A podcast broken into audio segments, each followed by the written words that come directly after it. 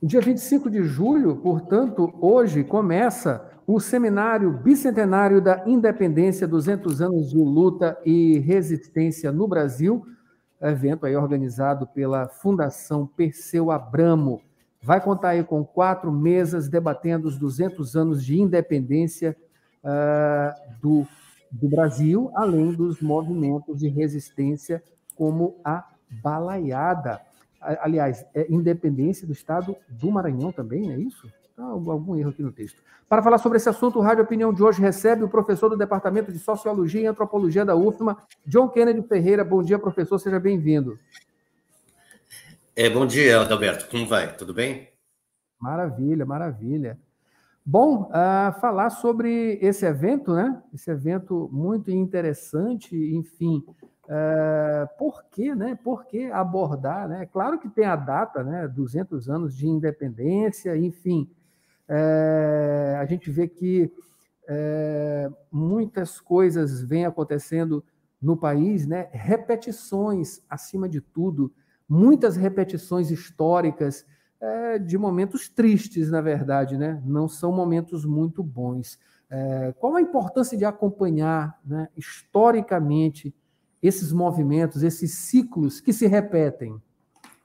É, Adalberto, eu gostaria de lembrar, esse ano também faz 100 anos da marcha é, sobre Roma, é, patrocinada pelo Partido Fascista e por Mussolini. É, o atual presidente da República marcou a sua marcha sobre Brasília no dia 7 de setembro, ou seja, o anúncio às trombetas de uma volta ao passado, de um novo golpe, de uma nova tentativa de tutelar a sociedade brasileira aos mandos de alguns pequenos grupos. Isso é uma repetência daquilo que tem sido a história brasileira né, o Brasil, ou a República Brasileira, ela sempre esteve tutelada a determinadas forças.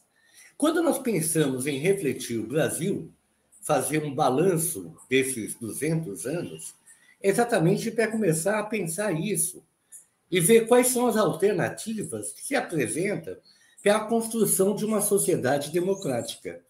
Então, a importância de estarmos aqui é exatamente ver as perspectivas que tem um país tão rico e, ao mesmo tempo, com uma população tão pobre.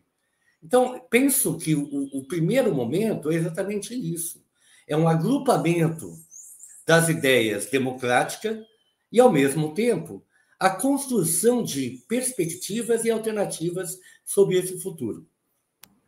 Ok, futuro, né? Futuro que é, a gente tem que trabalhar isso o tempo todo, né, a, esse tempo futuro aí em, em, curto, médio e longo prazo, mas o Brasil ele não trabalha dessa forma, né? A gente vê também historicamente que as coisas, é, pouquíssima coisa foi trabalhada em longo prazo. A gente vê aí Getúlio Vargas com a Petrobras e coisas do tipo, algumas coisas, tem alguns exemplos, né?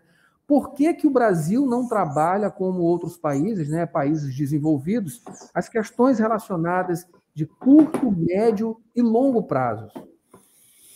Olha, é, exatamente, muitas vezes pela tutela estrangeira. Né? A tutela estrangeira no Brasil é uma coisa verdadeira.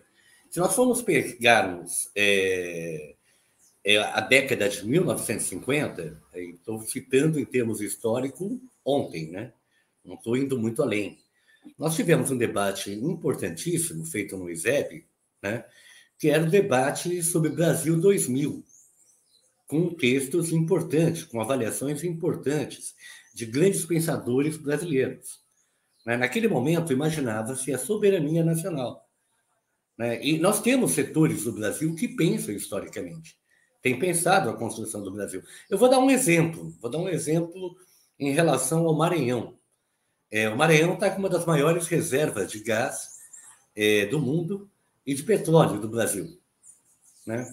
É, que debate na sociedade civil está sendo feito a esse respeito? O que, que nós perspectivamos a respeito dessa imensa riqueza? Então, é, é, outra coisa importante: nós temos terra, muita terra, aráveis, terras que poderiam, por exemplo, é, acabar com a fome, acabar com a miséria, e ao mesmo tempo esse debate não é feito. Nós fugimos do debate. Por que, que nós fugimos do debate? Porque há uma pauta totalmente invertida em relação ao Brasil. Essa pauta invertida em relação ao Brasil nos coloca para debatermos coisas que não resolvem o problema brasileiro. Ao contrário, cria mais problema. Quando eu passo a discutir qual é a importância da família, eu passo, deixo de discutir como é que a família come. Né? Quando eu passo a discutir é, qual é a, a, as opções individuais das pessoas, eu deixo de perguntar onde que a pessoa trabalha. E nós temos que perguntar, discutir exatamente saídas para o Brasil. O Brasil tem todas as condições do mundo de ser uma das maiores nações, talvez a maior nação também. Então, esse debate sobre o bicentenário ele tem que refletir sobre isso. Não é um debate local, né? É, qualifico que não é um, um debate feito apenas no Maranhão. E o papel da, da, da univers, das universidades tem sido fundamental, mas é um debate brasileiro. Esse debate brasileiro ele tem que ser pensado exatamente nas perspectivas que tem esse país, no domínio que nós temos sobre as nossas riquezas né? na estrutura e na perspectiva e na estratégia que nós queremos construir de nação. Então, é, penso que é mais ou menos isso. A construção do futuro ela está relacionada exatamente é, na capacidade que nós temos né, de entender o nosso passado, mas também a nossa riqueza passada. Permite só mais uma fase, Adalberto? Sim, fica à vontade. O Brasil, ao lado da Argentina, é o país que mais é, construiu riqueza de 1900, 1808 a 2008. De lá para cá, eu não vi mais dado a esse respeito. É o país que mais construiu riqueza. E, ao mesmo tempo, nós temos uma distribuição de riqueza que coloca o nosso país numa situação absurda. Eu vou pegar regionalmente. Hoje, 56% do Maranhão está ganhando em torno até 200 reais por mês. 65% da força de trabalho do Maranhão ganha até 400 reais por mês. Então, se a gente não fazer uma reflexão como um país que teve maior capacidade de enriquecimento, é um dos países em que a população passa a maior pobreza. Então, é isso que nós temos que discutir. Por isso, os 200 anos.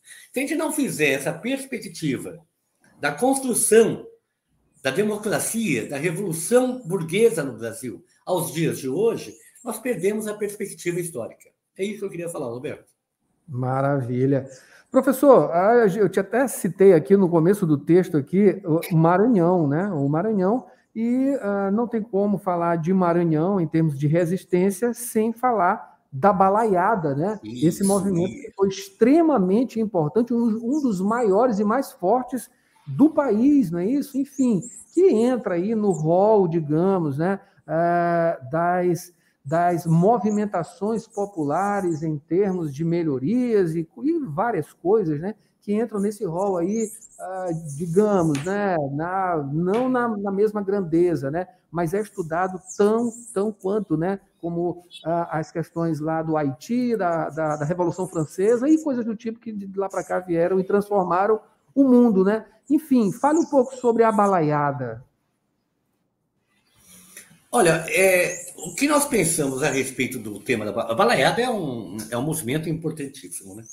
É, o resgate, inclusive, da, da, da do Negro Cosme, é, das lutas que tivemos aqui, especialmente protagonizada pela população na época escrava, especialmente negra, é um negócio fundamental, porque é uma herança.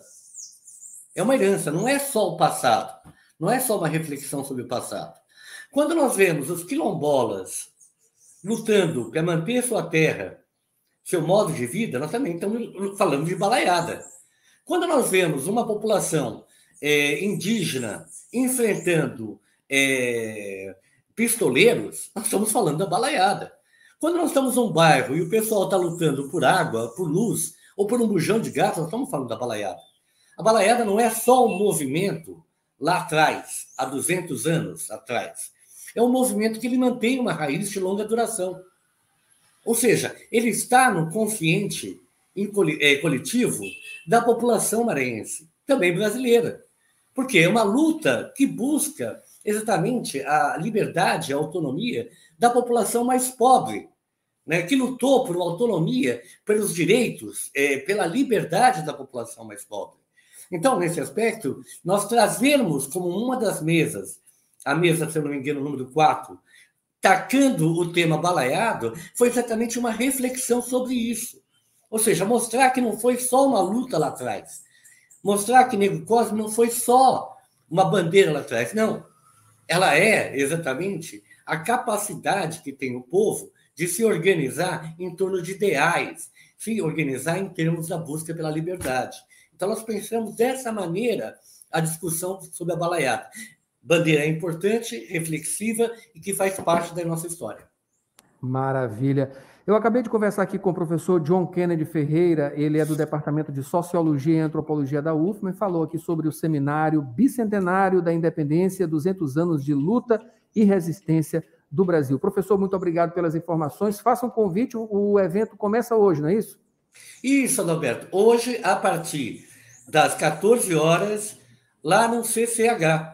Então, no auditório Mário Meirelles, com as autoridades é, da Universidade Federal do Maranhão, a qual eu pertenço, é, da Universidade Estadual do Maranhão, e algumas entidades do movimento popular estarão presentes. Então, estão todos convidados, inclusive você, viu, Adalberto? Se tiver com um tempinho, dá uma passada lá. E agradeço muito a oportunidade dessa entrevista. Maravilha, professor. Estaremos lá com certeza. Muito obrigado. Boa sorte no evento também. Um abraço.